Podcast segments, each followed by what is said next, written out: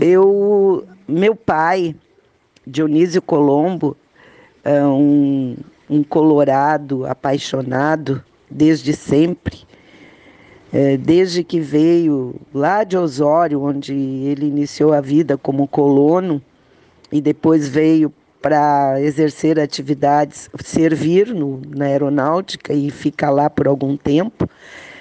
Em seguida, assumiu uh, um comércio na cidade também, uh, mas sempre, sempre muito apaixonado pelo, pelo Colorado, pelo internacional. Uh, frequentou todo o tempo do eucaliptus em que ele pôde e depois foi um grande incentivador para a construção do Beira Rio. Ele foi daqueles uh, sócio, sempre sócio, e eu ainda tenho a carteirinha de sócio do pai, uh, e que carregava tijolinho sim, que ajudou tijolinho por tijolinho a construção do, do Beira Rio. O dia da inauguração do Beira Rio, eu, na época, tinha 16 anos de idade. O meu pai chorou muito, chorou muito. Foi a única vez na minha vida que vi o meu pai soltar foguete. Aqui em Canoas, ele, eu acho que foi um dos que mais soltou foguete para a inauguração do Beira Rio. Mas a única atividade de lazer que o meu pai fazia era ir ao Beira Rio assistir o jogo do Inter. Com, não importava com quem o Colorado estivesse jogando. Tinha jogo no Beira Rio, lá estava meu pai. Ele saía de casa sempre uh, com pouco dinheiro, com dinheiro de passagem, não ia de carro e, e, o único documento que ele sempre carregava quando ia para o Beira Rio era a carteira de sócio do Internacional. Os outros documentos ele deixava em casa. E então, agosto de 1975, eu, eu não quero errar a data, mas eu acredito que tenha sido 23 de agosto de 1975, teve o, o jogo que quase que custou a vida dele. Inter e Cruzeiro, uma disputa da Copa Brasil. Finalista, Beira Rio. E lá se frio, um dia muito frio, e lá se foi meu pai para o Beira Rio assistir esse jogo que para nós colorados era o nosso a nossa grande esperança e expectativa de termos então o nosso primeiro campeonato da Copa Brasil na época. Bem, lá se foi ele para o jogo. Conforme relato dele, quando ele chegou no Beira Rio, ele já chegou com um incômodo, ele, ele sentia um aperto no peito, sentia. Uh, uma, alguma alteração que ele entendia que era apreensão, expectativa, angústia pelo que estava para acontecer. Iniciou o jogo e iniciou o jogo e ele então disse que aquela sensação se uh, ficou mais forte e ele tomou uma dose de uísque.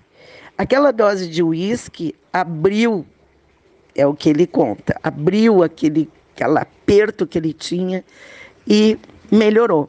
E não teve mais. O jogo iniciou e foi um jogo muito disputado, foi um jogo uh, muito, muito uh, forte, né? emoções muito fortes. E daqui a pouco aquela dor se tornou mais forte ainda.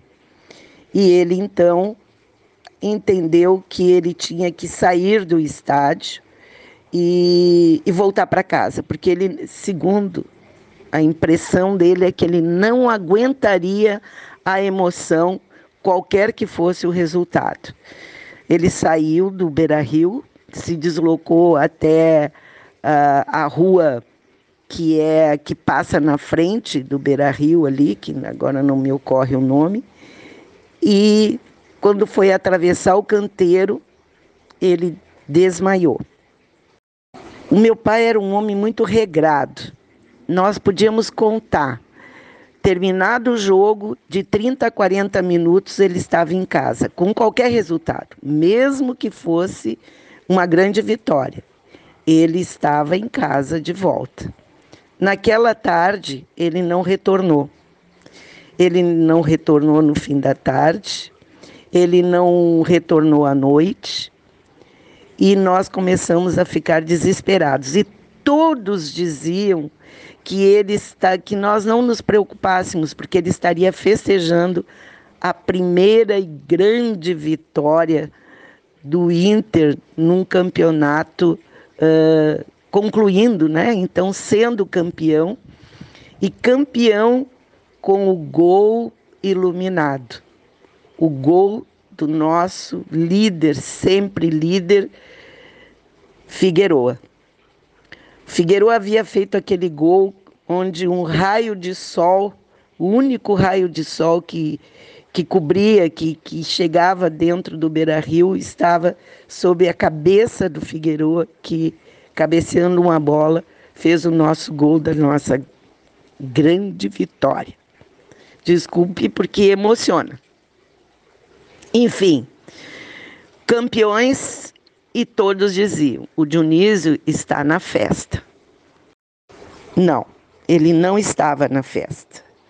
Nós começamos a procurá-lo, fomos em delegacias, hospitais, eh, central de atendimento ao torcedor e nada de nós encontrarmos o meu pai. Quando foi quase uma hora da manhã, nós chegamos no Hospital de Pronto Socorro de Porto Alegre e, e lá diziam que ele não estava também. Mas a minha mãe localizou um casaco que o pai usava uh, na recepção do pronto-socorro. E a, e a mãe disse: Esse casaco é do meu marido, então ele está aqui. E aí foram, aí disseram que era um, uma pessoa que havia entrado, que a brigada militar havia recolhido e levado para o hospital e que não tinha identificação nenhuma e eles não sabiam como entrar em contato com a família. Ele tinha guardadinho no bolso interno do casaco o que? A carteira de sócio do Internacional. A mãe pegou, sabia onde ele botava a carteira e identificou. E assim nós ficamos sabendo que ele havia infartado no Beira Rio. E pior, infartou de tanta emoção sem saber que era campeão.